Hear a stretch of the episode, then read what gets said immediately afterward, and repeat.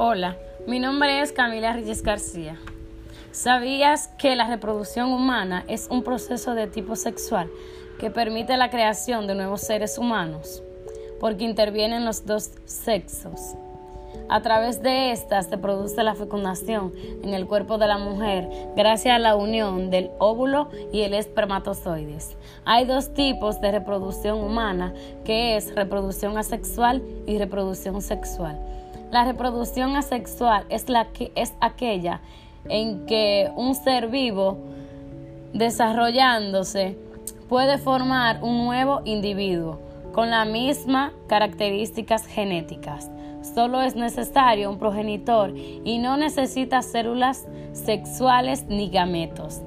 La reproducción sexual. En la reproducción sexual, las informaciones genéticas están formadas por el aporte genético de ambos progenitores mediante la función de las células sexuales.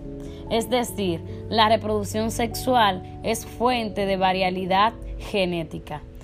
La reproducción humana implantea la fecundación interna y su éxito depende de la acción coordinada de las hormonas, el sistema nervioso y el sistema reproductivo.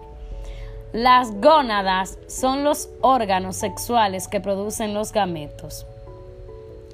Las gónadas masculinas son los testículos que producen espermatozoides y hormonas sexuales masculinas. Y las gónadas femeninas son los ovarios, producen óvulos y hormonas sexuales femeninas.